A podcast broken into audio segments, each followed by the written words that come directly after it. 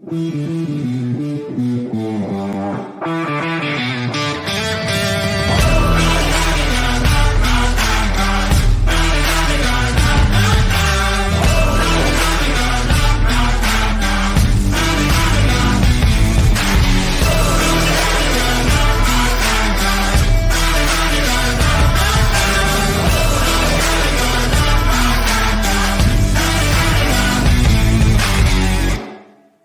Bienvenidos a la edición más especial del año 2021, el programa de las predicciones rumbo al Super Bowl 56. Mi nombre es Alonso Solano, donde quiera que se encuentren, gracias por hacernos parte de su día. Este es el programa más especial del año porque aquí es donde decimos lo que va a suceder en los siguientes cuatro o cinco meses y luego por allá de febrero nos damos cuenta de los batazos que pegamos de los strikes. Hay mucho que comentar sobre eh, lo que va a suceder precisamente en esta temporada 2021, que se las trae muchísimo. El próximo Super Bowl será en Los Ángeles y trataremos de adivinar cuáles son los dos equipos que llegarán a ese Super Bowl y quién lo terminará ganando. Paso a saludar al equipo de NFL Latino TV, sin más que decir. Don Bruno Milano, bienvenido. Eh, hola Alonso, hola Oscar y a todos los que nos observan. Es el programa más importante del año porque es, el, es la presentación anual del famoso esquema ah. de Bruno. No, bueno. muchachos, el esquema está de vuelta. Este ya arrancó, ya arrancó. Este, este esquema al pie de la letra y ustedes van a tener el Super Bowl y el ganador precisos y perfectos eh, cuando, cuando llegue febrero. Ustedes no tienen que escuchar eh, eh, las Como en su fantasy, Bruno. Como en su fantasy. En el fantasy, llegué, en el fantasy llegué a la final, muchachos. Sigan el esquema de Bruno, que es la tierra prometida. Eso es todo lo que voy a decir. Yo pensé que usted había votado ese esquema, no tardó ni dos minutos en enseñarlo. Ese esquema del año pasado no sirvió para un carajo, pero bueno, volvió, eh, salió de la nada otra vez. Aquí estamos, no hay nada que hacer. Pegamos en la AFC, eso es lo que voy a decir. ah, no, bueno, pegamos en la AFC, medio, medio planeta pegó en la AFC, pero está bien, Bruno, vamos a echar las flores. Voy saludando a Oscar Jiménez. ¿Qué pasa, Oscar? Hola Alonso, hola Bruno. Bueno, se nos adelantó de una vez con el esquema. Y justamente eso, o sea, en realidad este es el programa del año que uno disfruta más y también el que uno le da más dolores de cabeza justamente por eso, o sea, entre fórmulas matemáticas y todo, yo creo que al momento de, entender indirectas uno es como, no entiendo nada, pero al momento de hacer esto, me hago como científico porque ocupo que quede en la predicción lo más precisa a, mi, a, a, nuestro criterio, ¿verdad? O sea, pero, o sea, uno lo disfruta mucho, pero sí, esto se las trae y, y, es bastante emocionante para ver exactamente cómo piensa uno que puede llegar a armarse la temporada desde ahora. Bien, eh, voy a explicarle un poquito a la gente cómo funciona no solo el tema del programa, sino el tema de las predicciones, porque las predicciones cuentan directamente con lo que será eh, los puntos con la batalla de predicciones que usualmente jugamos en el año. Nosotros tres la jugamos, Oscar, Bruno y yo, además don Sergio Gómez, don Joshua Muñoz, que ustedes lo conocen, y por supuesto don Juan Carlos Rojas, que es amigo del programa, el presidente del Deportivo Saprissa, que ha estado con nosotros en las últimas temporadas eh, disputando batalla de predicciones. De hecho, ganó una de esas, la primera que hicimos y en las últimas no le ha ido tan bien, pero ya nos envió eh, todo el tema. Todos estos puntos que vamos a acumular con lo que van a ser ganadores de las posibles divisiones llegan a sumar eventualmente. Entonces, ténganlo muy claro, porque, por ejemplo, yo iba comodísimo el año pasado liderando la batalla de predicciones y de pronto, cuando sumamos al final de la temporada regular los que son las, los ganadores divisionales, no me fue tan bien y me lograron dar cacería.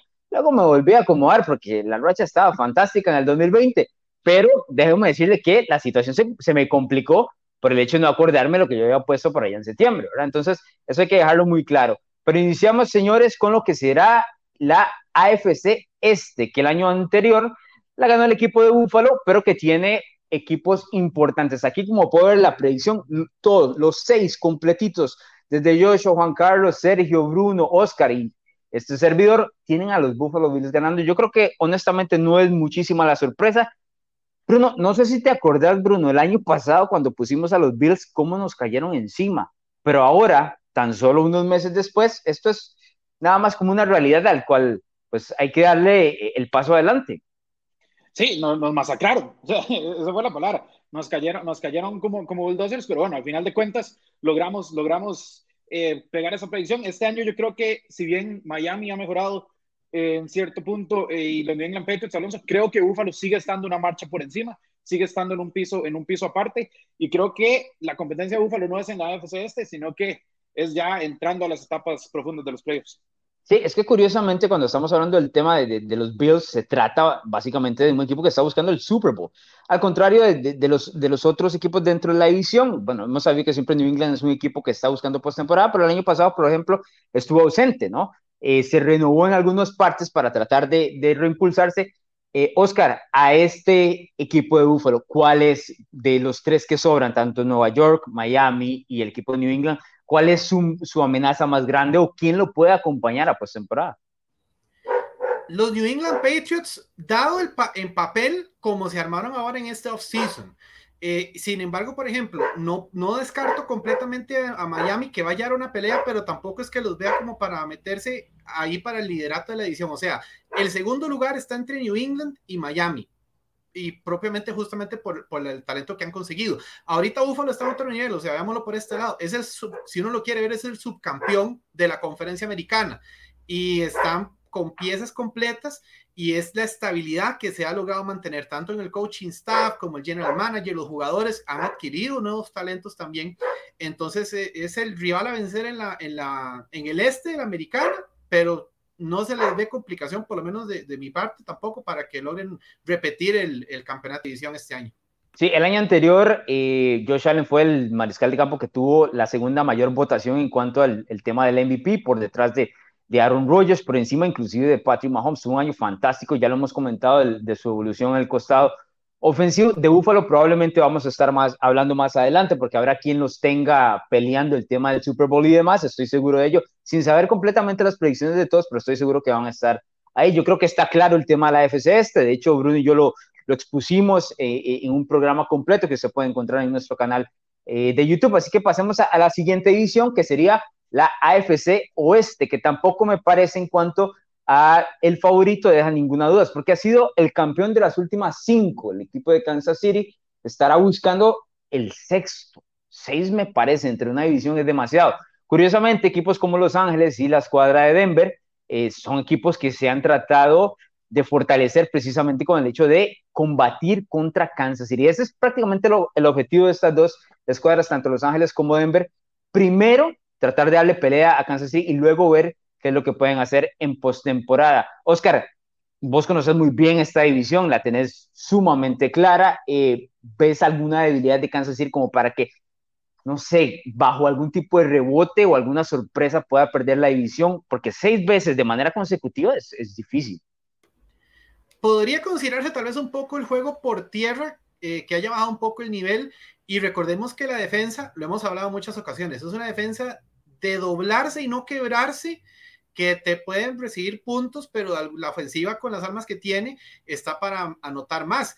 Entonces, sin embargo, también hay opciones en que otros equipos ya tienen que tener de alguna forma medido, eh, por lo menos, y se demostró en el Super Bowl, por ejemplo, tiene que quedar como un esquema ahí para que otros rivales traten de por lo menos acercarse y vencer a lo que es el equipo. O sea, ya se demostró que no es invencible. A nivel de división, de momento, hasta que alguien no quite el título divisional del oeste a los Chiefs, ellos siguen siendo el equipo en contienda que manda en el oeste. Ahí la idea es ver el segundo lugar que se vaya a meter en la pelea, por lo menos para buscar un puesto en postemporada que no sea primero. Bruno, hace unos meses dijiste que el equipo de los Chargers era el caballo negro entre la AFC. ¿Ese caballo negro incluye la posibilidad de robarse esta división o no? Eh, no, robarse la división, creo que la única, la única gran eh, debilidad que hemos hablado de los Kansas City Chiefs fue la falta de línea ofensiva en ese, en ese, en esa, en ese Super Bowl. Y como vimos, lo único que hicieron los Kansas City Chiefs fue disipar cualquier duda sobre, sobre la línea ofensiva. Yo tengo los Kansas eh, City Chiefs no solo ganando esta, esta división, Alonso, sino los tengo como el primer sembrado de la AFC. Los tengo perdiendo solo dos juegos. Uno de ellos creo que va a ser en el SoFi contra los Chargers y el otro probablemente el último cuando ya estén asegurados eh, y, empiecen a descansar este, a los titulares. Recordemos que es una temporada con un juego más, entonces va a haber más desgaste. Si los Chiefs ya tienen asegurados ese, e, ese, ese pues, buen seeding, van a descansar a esos, a esos titulares y probablemente pierdan el último partido. Los tengo quedando 15 y 2. O sea, el, el, esquema de Bruno dice que la AFC pasa por Arrowhead una vez más. El esquema de Bruno, exactamente, aquí lo puedes ver. Aquí está el esquema de Bruno. 15 y 2, está tan, tan, tan seguro de 15 y 2, Bruno. Eh, Oscar, lo que estoy seguro es que Denver no le va a robar nada a, a, los Kansas City Chiefs. Y creo que, literalmente creo que solo pueden o regalar el último partido y tal vez perder uno que otro divisional. Creo yo va a ser contra los Chargers de visita o pues tal vez en otra balacera ahí con los Raiders o un, un, equipo que los agarre mal parados. pero, pero sí, veo a los Chiefs demasiado fuertes este año como para poder ceder más de dos partidos. El año pasado técnicamente perdieron dos partidos realmente, es decir, estamos hablando del partido que perdieron contra los Raiders y luego el Super Bowl. El que juegan contra los Chargers, honestamente, no es un partido donde ni siquiera jugó Mahomes, ni mucho menos. Entonces no estamos hablando de, realmente Kansas City eh, en, como equipo real, ¿no? Ese, en esa jornada que, tuvieron con el cierre del 2020. Pasemos al norte, Sergio, que está en controles para ver cuáles son los favoritos del equipo de NFL latino en la AFC Norte. Cuatro, tenemos a los Cleveland Browns y dos a los Baltimore Ravens. Inicio con usted, don Bruno Milano, porque eh, tengo que comentarles que de Cleveland voy a hablar más adelante. Entonces, eh, Bruno, cuénteme por qué los Browns ganan esta división. Tengo los Browns empatados, de hecho, con los Baltimore Ravens. Simplemente eh, creo que van a poder sacar ahí en, en, el desempate la división. Creo que quedan 11 y 6. Es un equipo, Alonso, sumamente completo, que ya nos demostró el año pasado que es capaz de competir, que nos demostró además que es un equipo que con un segundo año de Kevin Stefanski, que viene a ser del coach de, eh, de, de, la temporada pasada, eh, creo que el equipo tiene que dar un, un, un, paso más. Se reforzaron muy bien, adquirieron buenas piezas en el draft y este, creo que a, lograron, lograron eh, identificar su debilidad, que era la secundaria, reforzarla también ahí. Y por supuesto, la vuelta del Beckham Jr., que si entra en el esquema, no él queriendo ser el protagonista, sino queriendo ser el factor, la cereza en el pastel. Creo que los Browns van a ser un peligro no solo por tierra, como lo fueron el año pasado, sino también por aire. Oscar tiene a Baltimore a lo mismo que don Joshua Muñoz. Oscar, cuénteme por qué los Ravens. Comparado con los Browns, están casi iguales, yo lo siento un escalón un poco más arriba en la parte del roster equilibrio entre defensa y ofensiva. Eh, justamente tal vez la, defensa secundaria de Baltimore es lo que ha ayudado y aunque, aunque en esta pretemporada lastimosamente los Ravens perdieron a J.K. Dobbins, el corredor, siento que están con un buen balance ahí en defensiva y en ofensiva, que la, la amenaza como tal por tierra que representa Lamar Jackson le da, le da un plus sin descartar por, por un lado o desmeritar a Baker Mayfield, porque él ha demostrado ser un muy buen mariscal. Tal vez esa, esa dualidad que tiene con, con Lamar, lo veo que va como un poco más arriba para Baltimore, pero tampoco va a ser como que se definan eh, así desde antes. Yo siento que va a ser como en el último partido de temporada regular que se defina quién es el campeón de división, porque entre, entre Cleveland y, y, Baltimore es donde está el campeón divisional, o sea, y no me extrañaría ver a, a Cleveland de campeón, pero sí veo ligeramente arriba a Baltimore por cierto, cierto balance en, en, lo que es la planilla que tienen. Sí, ya veremos si más adelante eh, podemos encontrar a alguien que haya puesto en este caso a los Steelers como un comodín. La verdad no, no, no hemos visto el tema de los comodines que ya viene a continuación, pero los Steelers está claro que por lo menos en cuanto al tema popular eh, no están tan arriba como en los últimos años. Eh, pasemos al sur de la conferencia americana, donde cinco de seis traemos a los Tennessee Titans, solo don Juan Carlos Rojas tiene a los Indianapolis Colts que han sido plagados por lesiones, por el tema del COVID, por todo lo que usted quiera en esta temporada baja. Bruno Milano, voy a ir con usted, porque aquí me parece que hay una contradicción de lo que hemos venido hablando en las últimas semanas. No, contradicción, contradicción cero. Aquí eh, es conocido que si alguien va a dar la vuelta ahí como panqueque es don Sergio Gómez, no, no, no Bruno Milano.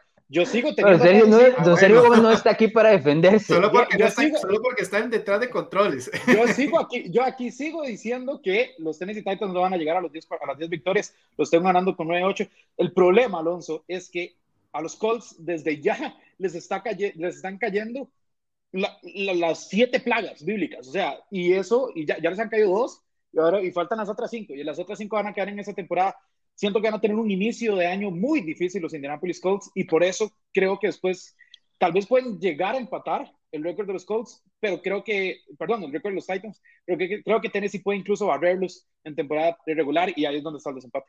Me incomoda muchísimo que en esta división los Titans estén tan favoritos, tengo que, que mencionarlo. Veamos el tema de los comodines para ir cerrando lo que es la conferencia americana dentro de estas predicciones de postemporada. Yo llevo los Chargers, llevo los Ravens y como lo he comentado en los últimos programas, llevo a los Patriots llegando a playoff. Por supuesto, como un comodín, creo que Bruno está exactamente igual. Oscar tiene a los Browns porque tenía a los Ravens ganando, también tiene a los Patriots, pero tiene a los Broncos y eso es donde me quiero enfocar. Cuénteme, don Oscar Jiménez, con camiseta, si le da la gana, no hay ningún problema, porque los Denver Broncos llegan a postemporada?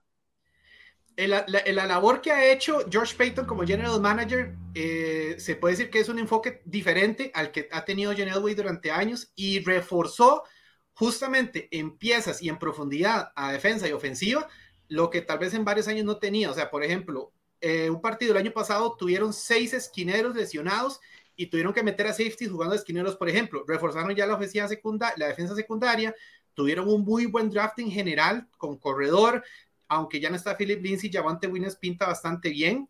Está bastante equilibrado, tiene profundidad en la, en la mayor parte de líneas y en el caso, por ejemplo, si bien es para muchos Teddy Beachwater es un mariscal que no es espectacular, si bien la veteranía que puede llegar a ejercer con un juego eficiente y que tal vez no sea vistoso, tiene armas para poder distribuir eh, con los receptores, alas cerradas y por tierra. Entonces, mucha gente le estando y también hay, eh, hay un calendario que inclusive le permite tener más accesibilidad a ganar mejores partidos y arrancar un mes de septiembre que le ayude bastante. Entonces, hay gente que lo menosprecia y que está yéndose, está bien, mucho por Justin Herbert y todo.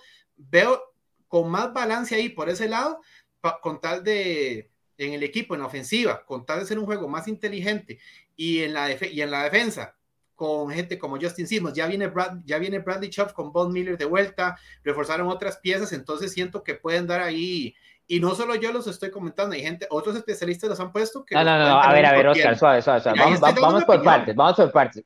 Todo su tweet, todo su tweet feed es de los Broncos. Entonces cuando me decís los especialistas está leyendo todo el tema de los Broncos, porque los equipos, los que están poniendo, va por, por Los Ángeles más que otro lado. Yo entiendo el tema de Denver, de hecho, le compro todo lo que usted me está diciendo, pero no, no, está, no, no, está, no, yo le compro lo que usted me está diciendo, no lo comparto, pero entiendo por qué usted está, se está yendo por ese lado. Es decir, tiene, tengo claro por qué me está diciendo eso. Lo que pasa es que yo sí siento que entre los favoritos, los Chargers, por lo menos en cuanto a posibilidades, se están escuchando muchísimo más que en este caso de los Broncos. Me ibas a decir algo, Bruno. Un tema, hay un tema también Alonso, perdón, es que, por ejemplo, están haciendo un cambio de entrenador y viene, por ejemplo, hay que ver si eventualmente, por ejemplo, alguien como Dervin James va a llegar a jugar a la temporada o otra vez va a pasar lesionado. Es un cambio de esquema que podría serle cierta, cierta, no complicación, pero es un paso a paso porque es un cambio de mentalidad en el equipo. O sea, tienen talento, tienen talento los Chargers.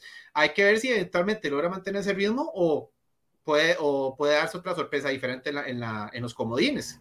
En 30 segundos, Bruno. No, eh, solo eh, una pregunta ahí para los dos, pero antes voy a decir que Alonso, eh, tuve, tuve que hacerme para atrás. Tengo una bronca ahora familiar porque puse los Steelers por primera vez con Mike Tomlin con un récord perdedor. No tenés idea. no tenés idea del problema que me Me imagino que sí, me imagino que, sí. Pero bueno, la pregunta es básicamente, y va para los dos, ¿cuál es el récord para ustedes de los Denver Broncos? Porque yo los tengo con récord negativo. Sí, yo también, yo también. Ya vemos que Oscar no, claramente, ¿verdad? Pero yo, yo también, sí creo que, que van a estar ahí cerca de la disputa, van a ser un equipo que se puede pelear el, tema del comodín, pero creo que hay una diferencia enorme de talento en el tema de mariscal de campo. Más allá de que Denver en los últimos años se haya querido formar por la defensa, al final tenés que tener un mariscal de campo competente si querés llegar a estar dentro de la élite de la NFL. y creo, que, creo que Denver no lo tiene. No, no, no, no. Con solo que se meta, con solo que se meta, acertás. No hay ningún problema en eso. Lo que pasa es que yo creo que para meterse necesitas un mariscal de campo competente. Yo no veo a Denver que lo tenga. Eh, por ejemplo, los últimos cuatro meses hemos venido hablando de los pros y los contras de Drew Locke y al final se deciden por Teddy Bridgewater, que yo creo de hecho les da una mejor posibilidad que, que Drew Locke de llegar pero sigue siendo, o sea, no, no, no es un pick sexy en cuanto a mariscal de campo. Yo creo que eso todo el mundo lo tiene claro. Y, y, pues eso es, ¿no? La, a la diferencia de los Chargers, que también tiene un equipo bastante completo, una línea ofensiva reforzada y todo lo demás, un mariscal de campo que es otra cosa, es otra cosa. Y creo que ahí está la diferencia. Pero no tengo más para hablar de la AFC, señores, porque si no nos comemos todo el programa. Vamos a pausa y regresamos con el tema de la conferencia nacional.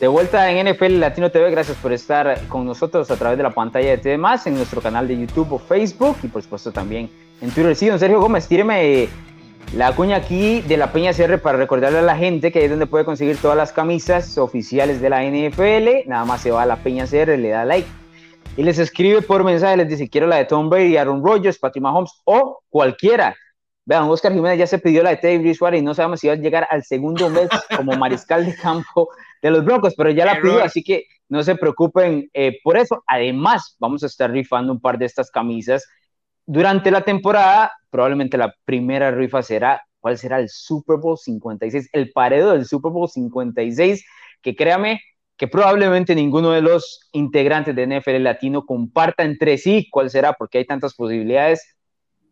Ya veremos, ya veremos en el tercer bloque. Ok, señores, conferencia nacional. De aquí sale, o de aquí está, el campeón de la NFL actualmente, pero iniciemos por el este, la más feita, si les parece. Esta no nos gusta mucho.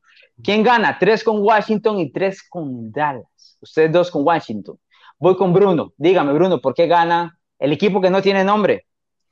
Eh, porque no tendrán nombre, pero sí tienen un buen equipo de fútbol americano. Es, es, un, es una defensa absurdamente talentosa. Yo sé que pudieron a Ryan Kerrigan, pero volvieron a draftear a un primera ronda para esa línea defensiva.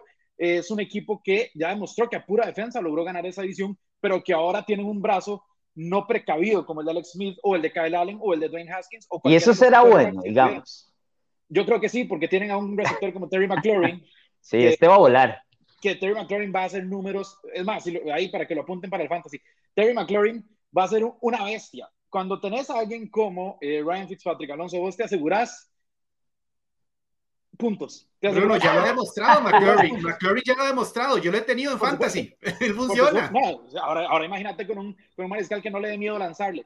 Eh, a ver, Antonio Gibson tuvo un temporada enorme. Ahora viene para su, segundo año, va a dar un salto. McLaurin es una estrella. Logan Thomas reventó como un buen Tyrant el año, el año anterior. Y eso, como digo, teniendo tres, eh, tres este, mariscales a lo largo del año. Bueno, cuatro si contamos a, a.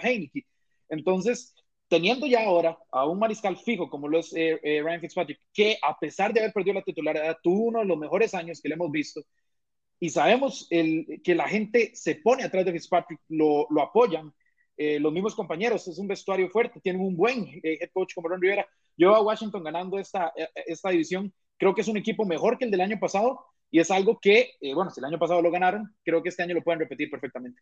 A ver, no me siento muy orgulloso por mi, por mi selección de los Dallas Cowboys, menos cuando me apoyan este, Sergio Gómez y don Juan Carlos Rojas, don Juan Carlos Rojas, que es un fanático, eh, pues, ávido de los Dallas Cowboys, en este caso haciendo algo similar a lo de Oscar, pero todavía más porque los pone a ganar la división. Yo, yo lo que creo es que Dallas es, muchísimo más talentoso en el costado ofensivo y eso está claro, ¿no? Eh, los tres wide receivers que tienen las increíbles, sí que se ve mejor en cuanto a forma, Dak Prescott va a regresar, habría que ver cómo regresa, porque creo que tiene talento suficiente para ser el mejor mariscal de campo de la división y por mucho. De hecho, hubo una grandísima polémica en redes sociales por el puesto en que salió Dak Prescott en los rankings que hacemos en NFL Latino TV. Tengo que decirles que de ahí votan absolutamente todo.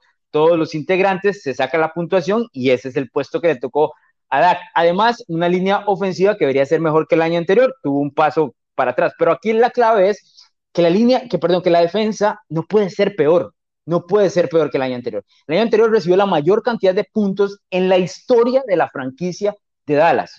O sea, Dallas tiene toda su vida jugando en la NFL y recibió la mayor cantidad de puntos, pero se reforzó en cuanto a, secundaria. Tiene ahora Micah Parsons, eh, logró traer a Keanu Neal en, el medio de la defensiva, tiene a Dan Quinn, que es conocido como un buen coordinador defensivo. Dan Quinn se volvió un hazme reír por el tema de los Falcons y todo lo que usted quiera, pero Dan Quinn fue a tres Super Bowls, dos veces como coordinador defensivo de Seattle y una vez llevando como head coach al equipo de Atlanta como una defensiva sumamente veloz. Entonces yo creo que es el, el indicado como eh, para darle a, a, Dallas una nueva cara en esa defensiva. Como les digo, no puede ser peor. Y un detalle importante, todo el mundo dice, es que Washington ganó la división el año pasado. Primero, desde el 2003-2004 nadie repite en esta división, así de malos son, ¿no?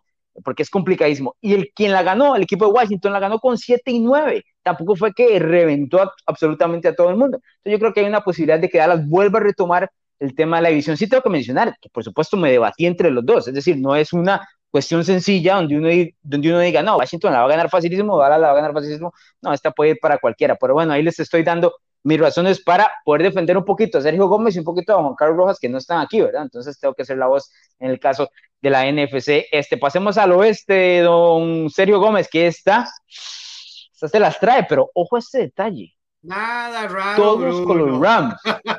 y el de la camiseta es otro. El, que se guinda la jersey de Russell Wilson es otro. Voy a empezar con Oscar y luego Bruno tendrá para contarnos por qué está jugando el rebelde aquí. Cuénteme, Oscar, ¿por qué ganan los Rams esta división?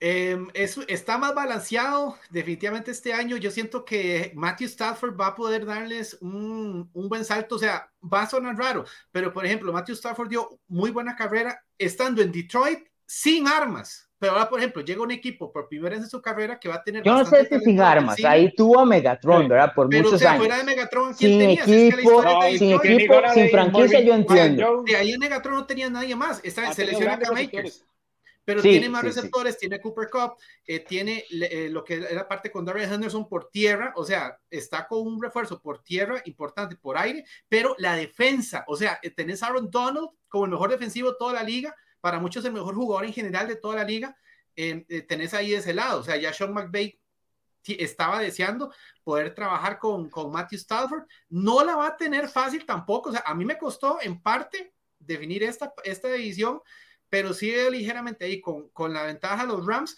Por ese balance que tiene más en equipo y mucha gente puede menospreciar a Matthew Stafford, pero yo siento que puede dar una gran, gran sorpresa para muchos y es un equipo que la verdad está súper completo para efectos de poder marcar la división ahí y llevar la estafeta del, del, oeste otra vez. Está claro que luego de quedarse en la ronda divisional el equipo de los Rams, por supuesto, a la hora de ahora cambiar a Jared Goff por Matthew Stafford es un progreso en el costado ofensivo. Por ejemplo, el año pasado se quedaron fuera contra Green Bay porque el costado ofensivo no pudo hacer de más. Pero bueno, don Bruno Milano, vamos a ver cómo está la cuestión. Sorpréndanos, Bruno. Porque suave, suave. Aquí todo el mundo sabe que a usted le encanta Seattle, que se, entre comillas, se dice llamar aficionado a los Jets, pero yo no sé por qué se le destiñe un poco el verde, se le pone un poquito más oscuro y raro y se monta la Wilson. Cuéntenos, cuéntenos por qué, cuéntenos por qué ganan los hijos de esta división. le agradezco a Sergio Gómez que me ponga este comentario, porque no sé por qué sería una traición. No sé por qué sería. Eh, Más bien sería todo lo contrario, es lo normal. He estado aquí, dicho así, en cámara, que a mí Seattle me va y me viene. El que, que no, Bruno, Bruno, Bruno, Bruno, Bruno, El, jugador que me, que me encanta. Pero el resto, o sea, si la franquicia de Seattle le va mal o bien, eh, como franquicia me, va y me viene, pero, pero yo tengo que admitir, tenía los Rams, no solo en esto, voy a, voy a hacer un spoiler, los tenía incluso llegando al Super Bowl. En el momento en que cae Cam Akers y después que Henderson también tiene problemas, tienen que hacer un trade por Sonny Michel. Eh, para mí las acciones de los Rams sí caen. Tengo que ser muy sincero. Sonny Michel, recordamos que en el último Super Bowl de los Patriots fue bastante importante, pero era un monstruo de tres cabezas. Estaba James White, estaba Rex Burkett y además, pues tenían una gran línea ofensiva. Con, eh, con el tema, con el tema de, de, Sean McVay, Sean McVay, obviamente cuando tenía Todd Gurley, eh, pues era un Todd Gurley en su prime, no vamos a comparar a Sonny Michel con Todd Gurley, pero ah, después de eso empezó a usar un, un, un estilo de, de, juego terrestre un poco más rotado. Eh, Cam Akers tomó protagonismo hasta la parte final de, de su, de, de, la temporada de novato él. Entonces, el hecho de perder a Cam Akers, el hecho de tener que traer a Sonny Michel a este, tiempo tan cercano de, la temporada, con un esquema como el de Sean McVay, que depende mucho también de, de, lo que hacen los corredores, porque recordemos que Jared Goff cuando brilló fue gracias al play action y que los Rams podían establecer un juego terrestre. Entonces, todos estos hechos a mí me hacen creer que los Rams van a, van a caer un poquito y ahí es donde Seattle va a aprovechar. Dicho sea paso, Seattle no tiene una buena defensa, pero mm. tiene una ofensiva. o sea, ¿con qué defensa va a ganar, va a ganar el mm. oeste? Eh, don Oscar Jiménez, usted no se preocupe por la defensa, que aquí vamos a balacera tras balacera y en todas las balaceras, ah, probablemente, si no es Patrick Mahomes, el del otro lado, yo voy a escoger a Russell Wilson y por eso es que Seattle se va a quedar por poquito, por poquito con esta división. Yo lo que no sé es con cuál línea ofensiva van a cuidar a, Russell Wilson, pero bueno. Nunca lo han cuidado, nunca lo han cuidado. Y, aún ese es el reclamo de Russell. Me, sorprende, me sorprende que nadie pusiera a San Francisco 49ers, porque mi debate después de lo de Cam Akers y eso fue entre San Francisco y Seattle, no con, no con los Rams. No, el tema, yo creo que San Francisco está ahí, o sea, esta es una división que honestamente se las trae, viejo. O sea, puedes hacer un argumento para cualquiera de los cuatro. El problema de San Francisco es el tema del mariscal de campo, o sea, hay, hay, un tema de desconfianza por cualquiera de los dos, ¿no? O sea, más allá de... Pero ya llegaron al Super Bowl con uno de ellos. Sí, está bien, pero lo perdieron precisamente por la ausencia de un mariscal de campo de esto. Y además es un equipo que está recuperando mucho jugador lesionado, y usted no sabe si, si, se va a si se va a mantener saludable o no. Yo creo que las posibilidades de los Rams el, por lo menos en lo visto en el 2020 y al saber que es un mariscal de campo nuevo, es un, agente libre que impulsa al equipo. Digamos que el equipo sea bueno. Bueno, ahora la llegada de Matthew Stafford lo pone muy bueno, ¿no? Puede llegar a estar excelente y, eventualmente hasta terminar ganando el Super. Yo creo que nadie se sorprendería. Creo que esa es la diferencia con el tema, con el tema eh, San Francisco. Que sea paso, los Niners tuvieron un grandísimo año, uno bajo Shanahan, y luego por todas las lesiones han estado este, no sé, prácticamente traicionados por el, por el tema de, del boom de lesiones de la NFL y demás. Pero bueno, pasemos. Acordate, Perdón, acordate nada más por ese tema, acordate que San Francisco fue el equipo el año pasado con más lesiones en toda la liga. O sea, entonces es un factor a considerar. Tampoco descartar a San Francisco. Sí, yo recuerdo que puse que tenían eh, este Super Bowl hangover y en redes sociales me dijeron, no, pues usted no sabe qué significa Super Bowl. No, pues sí, esta es la definición básica del Super Bowl hangover. El hecho de lesionarte y no tener oportunidad de nada porque todo te sale mal sin siquiera saber por qué. En este caso, por el tema de las lesiones. Pasemos al norte, que yo creo que no hay mucha duda eh, sobre quién va a ganar esta división, que son los Green Bay Packers el año anterior con el mejor récord dentro de eh, toda la conferencia nacional hasta perder la final de la nacional con los Tampa Bay Buccaneers. No hay nadie que piense que otro equipo pueda tener eh, posibilidades. ¿Lo ven como para Green Bay? Lo, ven dando un paso para atrás? ¿Cómo lo ven Oscar Jiménez? En unos 30 segundos para, para seguir con la siguiente. El calendario está complicado para la NFC Norte, pero igual están ahí, a pesar de todo este, digamos, a pesar de todo este problema, van a ganar el norte, pero hasta ahí. O sea, hasta ahí, para mí, eh, no les veo como que, por menos me, causa gracia lo, cómo le pones freno una vez, o sea, no, no se me emocionen, es hasta ahí.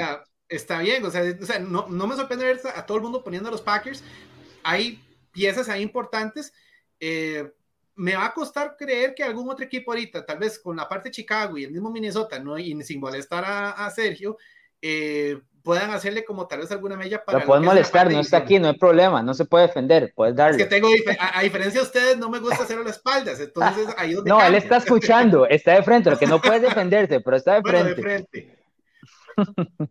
pero bueno, el caso de, del norte, yo creo que es Green Bay, y luego quien quiera colarse va a tener que, que llegar por tema de No sé si tienes algo, Bruno, decime. Eh, eh, yo siento que los Packers dieron un toque, un paso para atrás, eh, en especial por el, tema Bactiari, que lo mencionábamos, Alonso. En el, centro, el centro se va para, para los Chargers, ¿no? Exactamente, Corey Linsley, lo mencionamos en el, en el podcast que hacemos eh, Diario de Noticias, eh, que lo pueden revisar ahí en Spotify, eh, pero, pero siento que igual les da. De hecho, es el único equipo que tengo con récord ganador. Aquí la verdadera pregunta es, ¿cuántos partidos van a ganar los Detroit Lions? No sé, bro. el, el, coach ahí, ah, recuerden que el coach Dan Campbell está con aspiraciones a romper rodillas de los rivales, entonces o rompe rodillas o gana partidos. No sé qué mentalidad va a llevar, ¿verdad? Muy probablemente rompe rodillas. Yo creo que, creo, que no lo, creo que no lo va a lograr porque no tiene el talento para llegar siquiera a, taclear en las rodillas. Sí, pasemos eh, a la siguiente, don Bruno, no, perdón, don Sergio Gómez, ya los estoy confundiendo. Don Sergio Gómez, pasemos a la siguiente, que es en este caso, eh, si me equivoco, el sur, donde todos tienen, por supuesto, los Tampa Bay Buccaneers. Curiosamente, los Buccaneers son campeones, pero no son campeones divisionales, son Saints, ¿no? Eh, que han venido dominando esta división y aquí los Buccaneers arrasan. Me llama la atención un par de cosas. Por ejemplo, Tom Brady ha dominado la, o dominó la AFC este por todo lo que le dio la gana. En el momento que la división se pone difícil, no estoy diciendo que él sale huyendo, no, ni mucho menos, pero se cambia de equipo a una división que es realmente complicada y luego se le va el, no el Nemesis, sino su contraparte que es Drew y ahora la división está otra vez hecha un queque para, para Tom Brady. Yo creo que esta es una división clásica de los Buccaneers que se la van a terminar llevando. Es un equipo de Super Bowl sí o sí. Eh, no sé cómo lo ven, eh, Oscar. Ahorita el problema justamente con eso de los Saints es la pérdida de Drew Brees, el problema también con, los con la parte de, tope salarial, ver cómo tenían que mantener la mayor cantidad de piezas posibles y el resto de los equipos en edición, lo que es Carolina y Atlanta, simplemente ahí es como para no terminar en el sótano entre ellos dos no es que, no es que esté poniendo tampoco tan, de, tan mala a New Orleans, pero por ejemplo, comparado con, con, con, lo que es Tampa Bay, que logró mantener a la, por no decir, a los 22 titulares, eso les da un empuje completo, por lo menos para ganar la división, o sea, sin, sin mucho tema por ese, por ese lado. Entonces, eh, para, para New Orleans, retomar ahí el título de división este año, lo dudo. Honestamente, no creo. No, no les da. No, no, y, y el equipo el equipo de los Buccaneers en cuanto a las apuestas, Bruno es sumamente favorito aquí. Ah, sí, por supuesto, no. Eh, los Buccaneers, como vos decís, o sea, cuando ganas el Super Bowl y traes a todos de vuelta, eh, pues obviamente sos un equipo de, Super Bowl, ¿verdad? Eh, añadirle que ahora hay pretemporada, que es un año con, con, más química, ¿verdad? Eh, ya, ya no hay que fabricarla, simplemente hay que explotarla. Y el tema que vos decís, Drew Brees era la razón por la que los Saints eran favoritos, o al menos eran un, un contendiente fuerte, no solo en la NFC Sur, sino en toda la NFL. Y ahora se va y viene, viene James Winston. O eh, si en algún momento hacen, hacen el cambio, Tyson Hill. Ninguno de los dos da miedo, ninguno de los dos es suficiente para arrebatarle una, una, este, una división a Tom Brady. Y además hay que tener el hecho de que si vuelve Michael Thomas, vuelve hasta la semana 7. Eso le iba a decir, o sea, es, menos Drew Brees y menos Michael Thomas, ¿verdad? Exactamente. Y decime qué receptor tiene New Orleans Saints que uno diga, este te puede reventar. Ninguno, es Michael Thomas. Eh, Alvin Camara lo van a, lo van a fundir, supongo. o sea, es la única forma en que tienen que, tienen que, tienen que producir. Pero yo. Tyson Hill 2.0 es él. Sí. O sea, va a ser una temporada complicada para los Saints. Creo que no van a ser tan malos como alguna gente cree, pero sí, sí me cuesta, sí me cuesta verlos eh, robándose, robándose esta división. Sí, yo creo que los Saints van a ser precisamente eso, un equipo complicado de vencer, pero no lo suficiente para llegar a postemporada en una conferencia nacional que tiene equipos bastante interesantes. Veamos el tema de los comodines para ver qué pusieron los integrantes de NFL Latino. Por ejemplo, yo llevo dos de la NFC Oeste y ninguno es Seattle.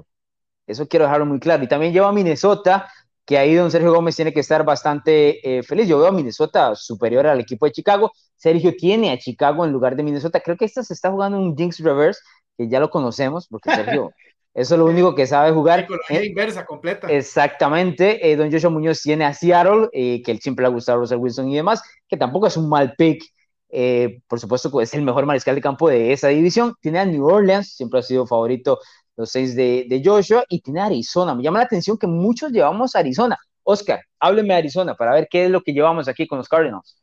Los fichajes que hicieron en este offseason en papel son bastante importantes, esperando que, por ejemplo, un JJ Watt logre recuperar un buen nivel, por lo menos de como ha tenido de jugar defensivo del año eh, en años anteriores. Bueno, está Buda Baker ya, bueno, aunque no está Patrick Peterson, eh, tiene muy, bueno de, muy buena defensa por ese lado. Kyler Murray tiene armas ahí también, la verdad es esa. Yo el año pasado inclusive los puse entrando a Walker y este año sí lo veo por los refuerzos metiéndose ahí y justamente en el oeste, por lo que es San Francisco, en segundo lugar metiéndose ahí de la división del oeste para entrar como comodín en la, en la nacional. En el caso de los Saints, acabamos de ver justamente ellos. Yo estuve aquí debatiendo en mis adentros, porque me costaba yo, pongo a Minnesota, pongo a New Orleans y me puse a comparar calendarios. O sea, el calendario le permite a New Orleans entrar, porque, por ejemplo, vas, está bien, tienes que jugar contra, eh, contra Atlanta y contra Carolina, pero, por ejemplo, vas contra la NFC Este, o sea, que eso en realidad podría pagar casi los cuatro partidos y si no, tres de cuatro. Y después, en, en, en, caso, más bien, en el caso de Minnesota, tienes que jugar contra la AFC Norte más la NFC Norte y la, y la, y la, y la NFC y parte de la NFC Oeste. O sea, es una, es una complicación bastante fuerte para lo que son los calendarios, inclusive aquí sí, AFC Norte y NFC Oeste para Minnesota. En cambio, o sea, por calendario le permite a New Orleans entrar por ese lado. Y de hecho, hasta serio me imagino, le mandé póngame este, luego póngame el otro porque estaba justamente por eso. O sea, puede entrar. Pusiste, pusiste a trabajar a Sergio doble, eso fue todo lo que sucedió. Pusiste a trabajar a Sergio doble, pero bueno. Para, este, para esas predicciones, eso es, lo, eso, es lo, eso es lo interesante de aquí. Entonces, me costó, pero justamente por eso, ese factor todavía, aunque no vayan a jugar inclusive en el Superdomo, pueden entrar ahí de séptimo, raspando esa posición ahí los Saints. Y en Minnesota, pues esa parte del calendario es lo que definitivamente siento que les va a complicar muchísimo para poder sacar resultados esta temporada. Sí, yo lo que creo es que Minnesota el año pasado fue un equipo de 7 y 9 cuando realmente no merecía hacerlo. La ofensiva los cargó y creo que la defensiva no, no va a ser tan pobre como el año anterior, que fue patética. O sea, la defensiva de Minnesota fue patética el año anterior. Creo que era esa vuelta de, de, del 7 y 9 a poder llegar a ganar por lo menos 9 partidos y meterse eh, a postemporada. Nada más quiero este, 30 segundos de Bruno. Bueno, aquí dice Myron, dice Sergio, gracias por montarse el tren de Fields of the Dreams. Por ahorita ni siquiera existe ese tren, ese tren no ha salido de, la estación. El tren que salió es el de Dalton.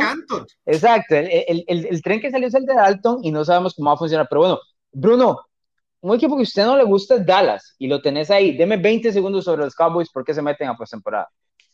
Por, por culpa de Managui. Eh, si, si, si, si, Andy Dalton no empezara la, temporada y de un solo le dieran los, eh, la rienda los trenes del tren a Justin Fields, creo que Chicago podría meterse, pero el calendario de Chicago es un poco más complicado y empezar con Andy Dalton viejo es empezar con, uno, con, con tres victorias menos. Entonces, eh, mientras, mientras se hace ese cambio, creo que ahí Dallas, Dallas puede tener un, una ventaja y por eso se, se, se, se van a meter. Tengo que decirlo que hice un conteo exhaustivo, digamos, repetí el conteo de victorias y demás, porque quería ver cómo lo sacaba, pero bueno, se queda como, como, mi último comodín, nada que hacer. Eh, eso fue lo que dictó el esquema Bruno, no hay nada que hacer, o sea, hay, que jugársela, hay que jugársela con eso. Es definitivo. Está muy bien. Vamos a ir a nuestra última pausa comercial. Al regreso, las predicciones del Super Bowl 56. Necesito que regresemos de pausa ya porque ocupo como 30 minutos para explicarme con el pick que puse. Pero bueno, vamos a pausa y regresamos.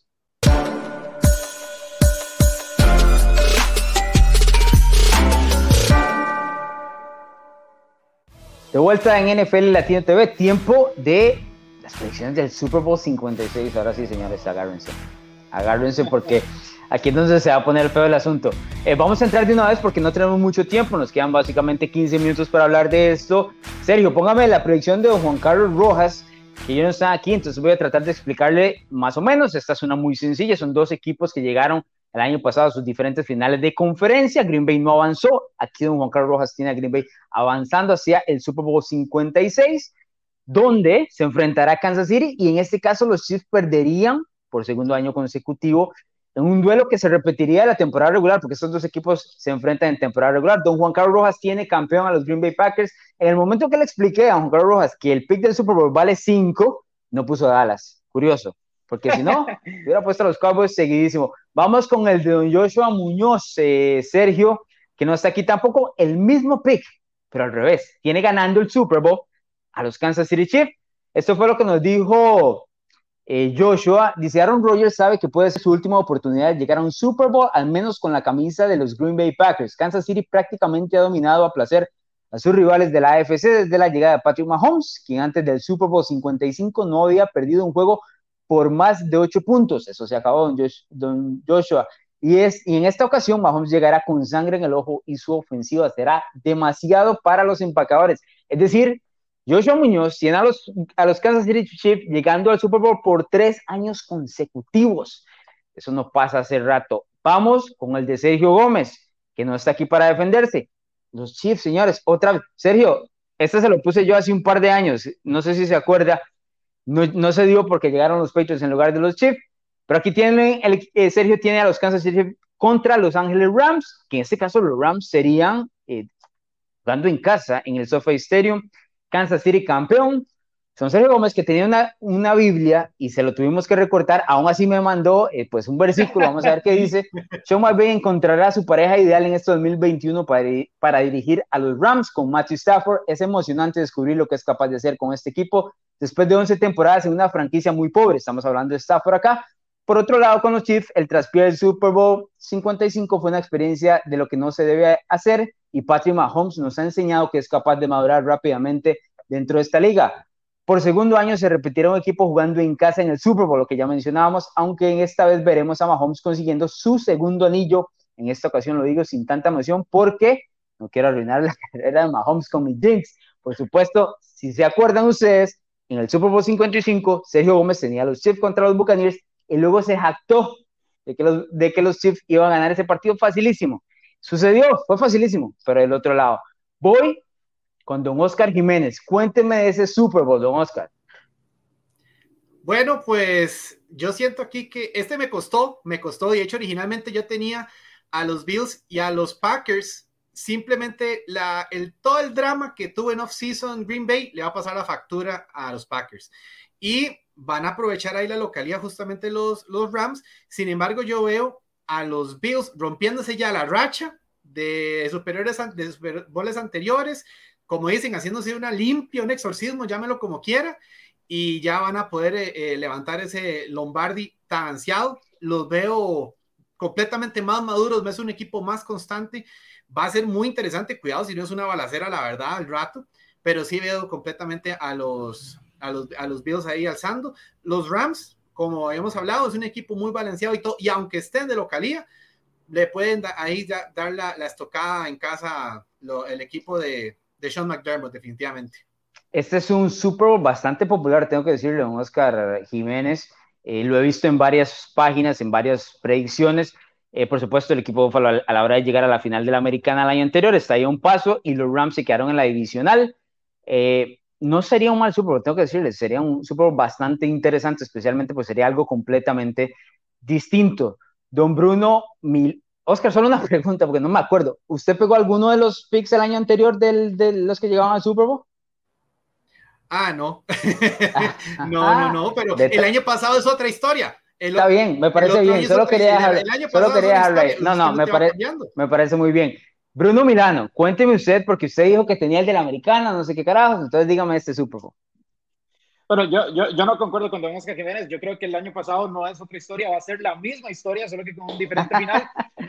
Eh, voy a ser sincero, lo, mencioné, lo, mencioné, antes, tenía los Rams llegando, las dudas sobre el juego terrestre me preocupan, por ende, Tampa Bay va a volver a robarse porque, eh, eh, a ver, la división la va a ganar tranquilo, van a ser el, el, primer sembrado, lo que dice el esquema de Bruno, en la, en la nacional, van a tener un camino relativamente fácil, van a llegar al Super Bowl y se van a topar con los Chiefs. La diferencia es que los Chiefs ahora sí van a tener una línea ofensiva que pueda proteger a Patrick Mahomes y que esperemos que los receptores de Kansas City no lleguen con mantequilla en los guantes. Entonces, cuando vemos, cuando juntamos estos dos factores, Kansas City va a tener que ganar este Super Bowl. y tengo que ser muy sincero, la final de conferencia del americano me costó, pero entre, entre Josh Allen y, Kansas, y, Patrick Mahomes en Arrowhead, me sigo quedando con Patrick Mahomes, por eso es que tengo los Chiefs campeones.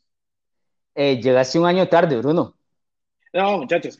Ustedes aquí, han puesto cosas improbables. Están, hablando de un segundo. Yo no, a mí no, a mí no me. Están hablando, están hablando de, de, Aaron Rodgers ganando improbables. conferencia.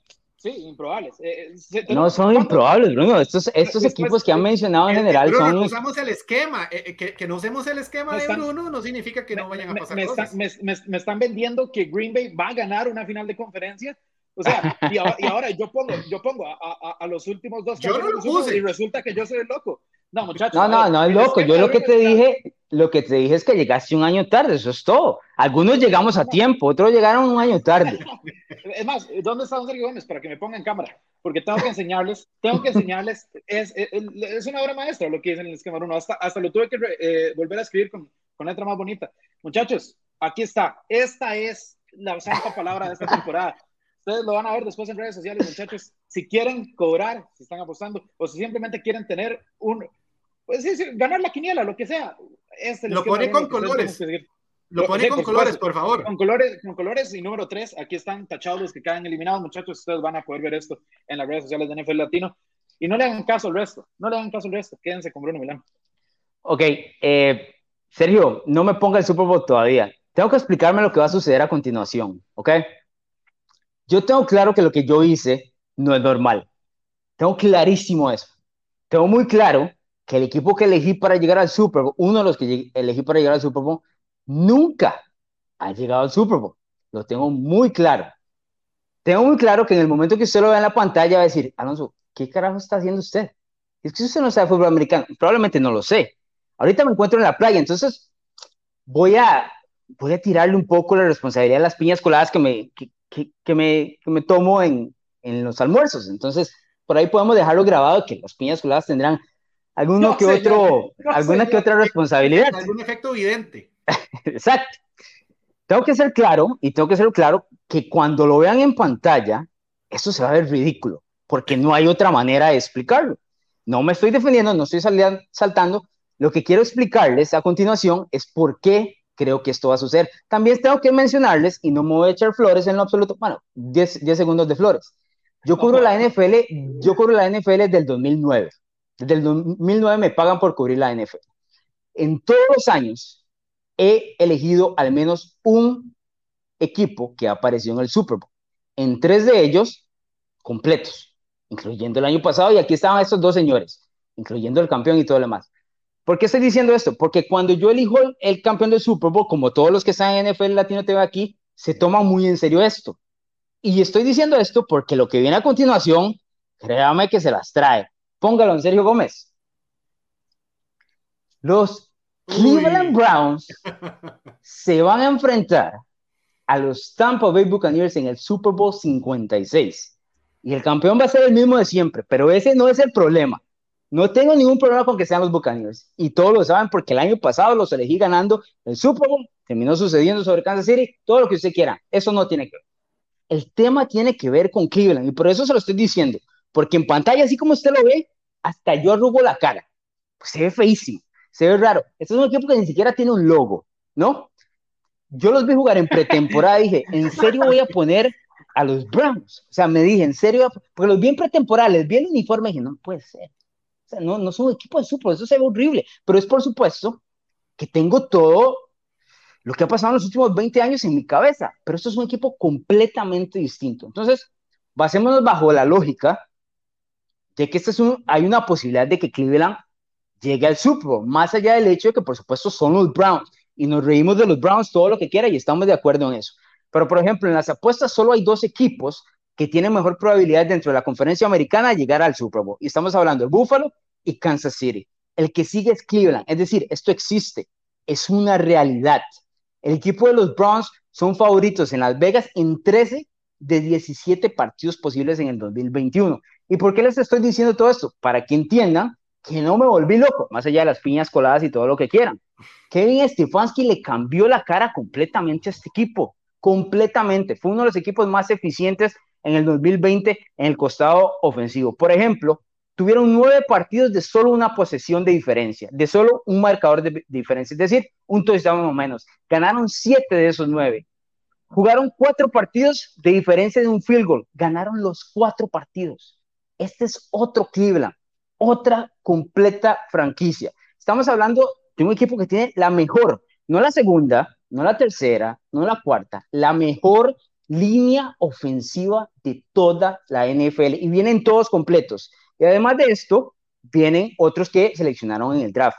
Un equipo completo que tiene dos corredores, cuando usted quiera, sale uno, sale el otro y puede cansar a todas las defensivas que usted quiera, puede comprar drives larguísimos si usted quiera. Y si le añado a todo esto una ofensiva que fue, y si no me cree que es otro equipo, pregúntele al papá de Bruno lo que sufrió a los Steelers o pregúntele a su amigo fanático Steelers, porque tenés uno que se comió 48 en el comodín el año anterior. Entonces no me vengan diciendo que ese es el mismo Cleveland. Hay que quitarnos eso de la cabeza. Si usted pone este equipo, roster, uno por uno y le quita el jersey y le quita ese logo, que no es un logo del casco, usted entiende por qué este es un equipo de Super Bowl. Está armadísimo para el Super Bowl. Y le estoy diciendo, este equipo fue eficiente en ofensiva y ni siquiera tenía a Del Beckham Jr. Imagínense si tuvieran a Del Beckham Jr. como un agente libre, estaríamos vueltos locos. Y eso es lo que va a suceder en el 2021 con los Browns. Entonces yo tengo a los Browns y se me va a decir, bueno, pero ¿qué? Eso me está diciendo el costado ofensivo. Nuestro equipo se reforzó completamente también en defensiva.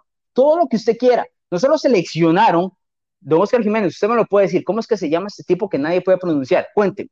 Jeremiah Augusto Coramoa. Este viene, este viene a ser un linebacker de velocidad que va a cubrir el medio del campo. Ya sabemos lo que hace Miles Garrett, que fue el tercer jugador que más dobleteo tuvo en el 2020 en toda la NFL. ¿Qué significa? Que por el otro lado, usted va a encontrar absolutamente cualquier tipo de presión.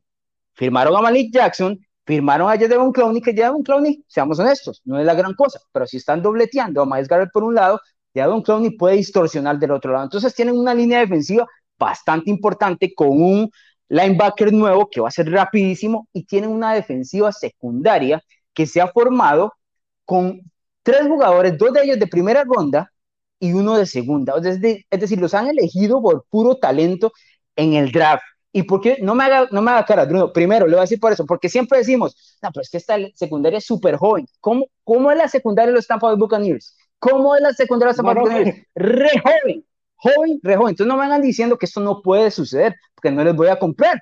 Y luego tienen a, Josh Johnson, que lo trajeron de los Rams para hacer un safety que va a cambiar todo. Señores, este es un equipo de Super Bowl. Yo entiendo que Kansas, pero, un minuto y termino. Yo entiendo que, yo entiendo que Kansas City es el favorito, lo tengo clarísimo. Clarísimo, ha llegado a los últimos tres finales de la conferencia americana, clarísimo. Ha llegado al Super Bowl en los últimos dos años, pero es muy difícil repetir este paso, especialmente cuando no tienes eh, una ofensiva tan profunda. Si a Kansas City se le lesiona a Tyreek Hill o se le lesiona a Travis Kelsey, no hay más. Estos son dos. y no hay más, porque ni Sammy Watkins, que ahora está en Baltimore, es un equipo muy endeble y es una defensiva que ya se expuso el año anterior, se le puede anotar. Y luego en el tema Búfalo, podría ser una moneda al aire, pero yo veo más completo a Cleveland. Se los dejo ahí, se los dejo ahí. Entiendo que, es una, entiendo que es una locura, pero se los dejo ahí. Ojo con Cleveland. Ojo con Cleveland. don, Alonso Solano, don Alonso Solano acaba de hacer un poema, pero un absoluto poema y puso ganar al de siempre, puso ganar a Tom Brady. Entonces, al final de cuentas. Porque es que ese no, era, ese no era el punto. Yo no, tengo que, yo, no, yo no tengo que defender a Tampa. No tengo que defender. Todo el mundo sabe que es Tampa. Todo el mundo sabe que es Tampa. Son cinco minutos, cinco minutos para vendernos quién pierde. Por favor, don De acuerdo. De acuerdo. Bruno, tengo que vender a los Browns. La gente, hoy lo puse, lo puse en mi Facebook. Búsqueme como arroba de Alonso en Facebook. Ahí hay 50 mil comentarios. Les puse tengo una predicción del Super Bowl que puede acabar con mi carrera, dicho y hecho. Esta es una, super, es una predicción del Super Bowl. Si acabar con su carrera sería que pusiera a los Browns ganando. No, que lleguen al Super Bowl. Nunca han llegado, Oscar. Nunca han llegado. Yo sé que no. Es, eh, ahí eh, entiendo el punto que vos estás diciendo. Y, eh, o sea, a la gente que tal vez tiene menos tiempo de ver eso, o sea, los Browns se fueron de Cleveland, se convirtieron en los Ravens y luego volvieron. O sea, es una franquicia que el mismo Denver le ha puesto un freno en su momento al Super Bowl. Correcto, pero, esa es otra franquicia, no es esta. Ya no son los Brownies, o sea, ya no son los Brownies que estaban acostumbrados de hace tiempo. O sea, Ken Dorsey ha hecho muy buen trabajo y la verdad, esta es otra franquicia que tiene muchísimo potencial. Por algo están entre los mejores de la Me, me, volví loco, vea, me volví loco. Hace, hace unos años atrás, cuando Mahomes debutó, yo puse a los Kansas City llegando al Super Bowl, me dijeron de todo. Y se quedaron un drive de overtime de llegar. Y ojo, estábamos con don Juan Carlos Ovares, don Joshua Muñoz y don Sergio Gómez, y los tres me volvieron a ver, porque nadie, nadie cifra que los tres me volvieron a ver como ustedes me están viendo ahorita, increíble de lo que está sucediendo. Pero sucedió, estuvo ahí, entonces vamos a ver qué es lo que pasa. Hay al menos seis equipos que pueden llegar al Super Bowl, ya vieron la variación de todos. Yo elijo la mía, eh, por supuesto, estoy nervioso, no tengo que decir que no, o sea, estoy, estoy temblando con la predicción, pero hay que ir sea, si soy objetivo, este es un equipo de Super Bowl. Pero bueno, y nos vamos, don Bruno Milano. Yo sé que usted quería decir algo, pero vea, ya vamos a llegar a una hora y tema nos va a cortar los cables aquí. No, no, está bien, nos despedimos. Eh, gracias a todos por acompañarnos y nada más sepan que si don Alonso Serrano pierde esta predicción, le va a echar eh, la culpa a las piñas coladas, pero si la gana no las va a mencionar. Por supuesto. no las va a mencionar. Ni tenga la menor duda. Yo las voy a venir a recordar esas piñas coladas, éxito o no. Éxito o no, esas piñas coladas van a ser parte del programa final de, de la temporada de NFL Latino. Vale, nos vamos, Oscar. Bueno, gracias Alonso, gracias Bruno, gracias a toda la audiencia. Pues bueno, la verdad, esto es lo que uno disfruta de este programa de predicciones. Y pues bueno, ya estamos a nada de la temporada. Vayan apuntando, vayan haciendo sus notas, que se viene la mejor parte del año. Así es. Eh, recuerde seguirnos en nuestras redes sociales como arroba NFL Latino eh, TV, tanto en Facebook, Twitter, Instagram, eh, también en YouTube, donde van a estar, por supuesto, todos los programas. Y ahora en Spotify estamos tirando unos 15 minutos de las noticias de la NFL comentadas. Entonces ahí también nos puede seguir o en Apple Podcast, donde sea que siga su podcast. Nos escuchamos con la semana 1 la próxima semana.